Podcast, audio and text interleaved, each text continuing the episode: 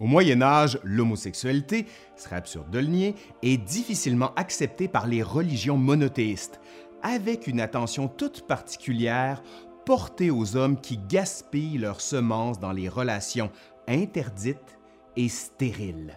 Allez, aujourd'hui, à l'Histoire nous le dira en collaboration avec Actuel Moyen Âge, la sodomie médiévale.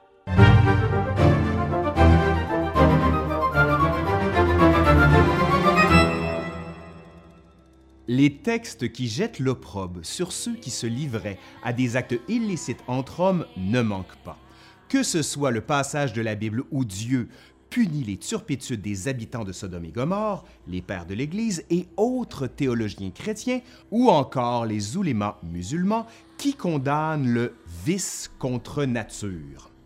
Au milieu de ces exemples, écoutons le prêcheur franciscain Bernardin de Sienne en 1427.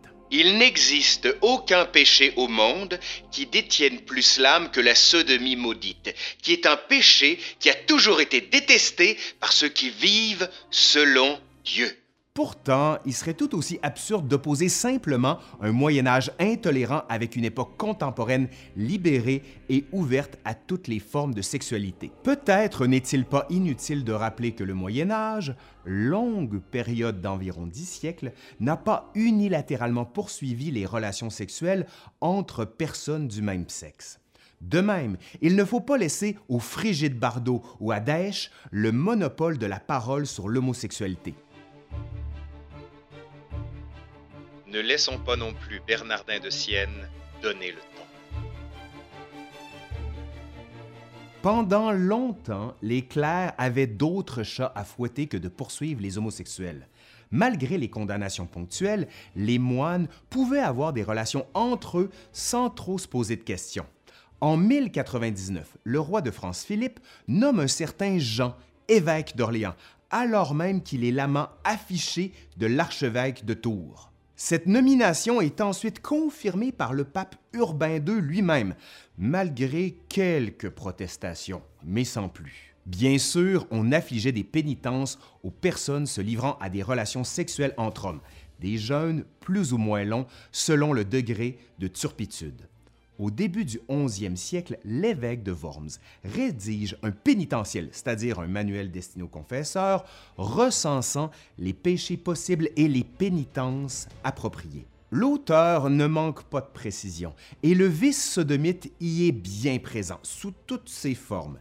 La sodomie, au sens de relation anale avec un homme, réalisée par un homme marié, est punie de 12 ans de jeûne au pain et à l'eau. Ou encore, et je cite, si quelqu'un a forniqué avec un homme entre les cuisses, comme certains en ont l'habitude, en mettant son membre viril entre les cuisses d'un autre, seulement 40 jours. Sévère, me direz-vous? Certes, mais non seulement le vice semble relativement courant, comme certains en ont l'habitude, mais surtout il était très peu poursuivi. On ne jetait pas au bûcher pour si peu. Du côté de l'islam, la situation est assez semblable. Les relations sexuelles entre hommes semblent avoir été relativement courantes, même si elles étaient théoriquement condamnées par les religieux. Des califes de Bagdad aux tribus berbères du Maghreb, on retrouve des attestations de ces pratiques. Pour l'élite surtout, ce qui est honteux, ce n'est pas de coucher avec l'homme, c'est de coucher avec un homme comme une femme. La relation sexuelle n'est pas le cœur du problème. La question de la domination dans le rapport de l'autre, en revanche, oui. La position passive rappelle celle de la femme. Elle est donc déshonorante. La position active, en revanche, est revendiquée. Ce n'est qu'à la fin du Moyen Âge que l'intolérance l'emporte. Les prédicateurs sont de plus en plus virulents contre ce qu'ils appellent le vice sodomite les pouvoirs publics s'en mêlent et condamnent à mort et au bûcher sans scrupule. Les relations sexuelles entre hommes sont formellement interdites, tandis que les amitiés entre hommes sont de plus en plus suspectes. Cela ne veut pas dire que les relations homosexuelles cessent d'avoir cours. Bien au contraire, mais les poursuites sont plus systématiques. La désapprobation est plus générale.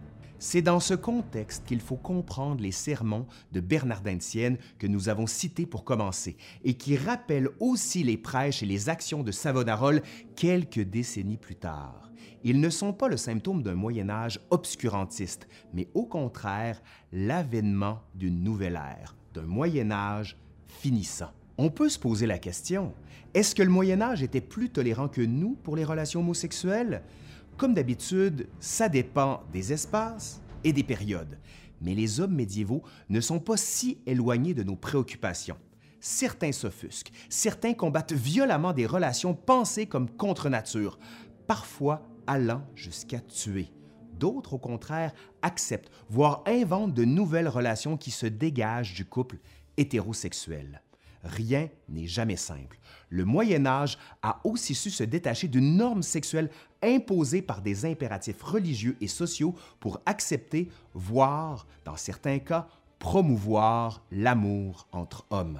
Allez, c'est fini pour aujourd'hui. Merci à Actuel Moyen Âge. Allez voir ce qu'ils font, c'est toujours passionnant.